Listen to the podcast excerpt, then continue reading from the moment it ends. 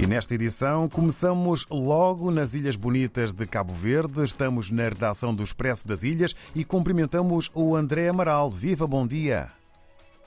Ora, bom dia, David. Então, esta semana uh, e com o final do mês a aproximar-se, vamos uh, começamos a fazer a antevisão do debate do Estado da Nação que vai acontecer no final deste mês de julho.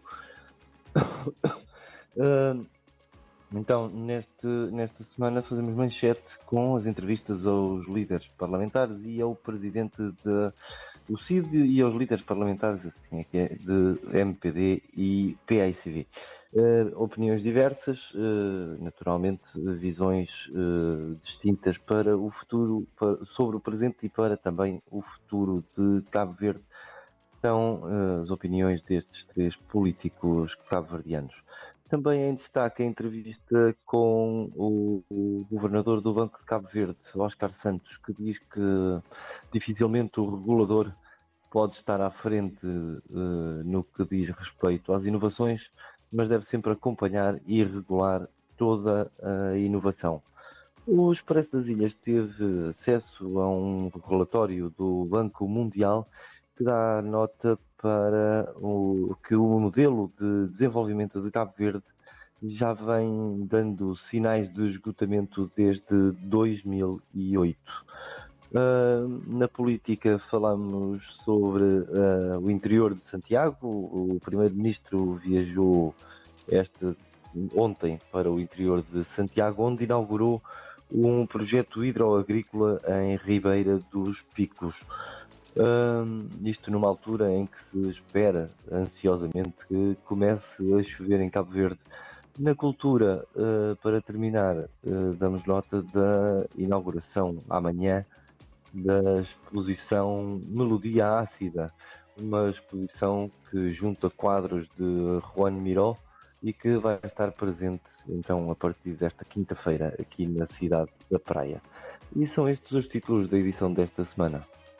Obrigado, André Amaral. Votos de uma boa jornada para toda a equipa do Expresso das Ilhas e o encontro esse fica marcado então para daqui a oito dias.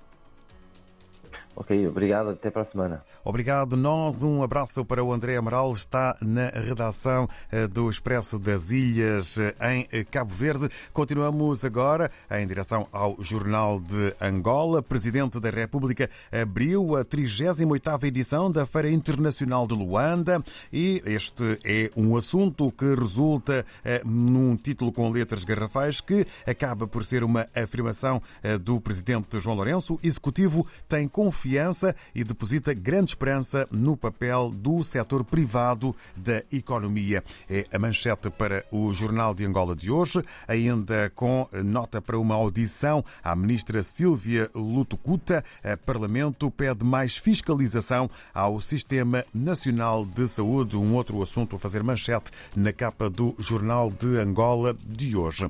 Em Moçambique temos o país, deputados revêem Constituição da República em agosto é o título com maior dimensão, com destaque fotográfico. Governo vai marcar faltas e abrir processo disciplinar contra médicos em greve.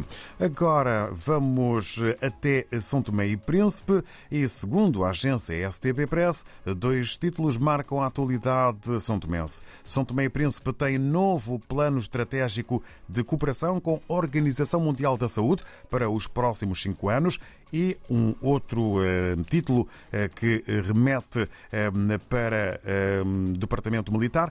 Quatro altas chefias militares foram exoneradas por fim de mandato por decisão do Conselho Superior de Defesa Nacional. Rumamos até ao Brasil, Folha de São Paulo em foco com dois títulos. Lula e líderes propõem pacto por pleito justo na Venezuela e um outro título que marca a imprensa no Brasil: ministros do Supremo mudam voto e fazem acenos ao governo. No regresso à África, na Guiné-Bissau, É no Democrata que podemos ler sobre um estudo que também é notícia esta manhã na RDP África. Mulheres constituem grupo mais vulnerável da sociedade guineense. E um outro tema e título: Governo pretende apurar número concreto dos funcionários afetos ao Ministério da Educação. É um outro eh, título e tema que eh, marcam a atualidade na imprensa eh, guineense na manhã de hoje.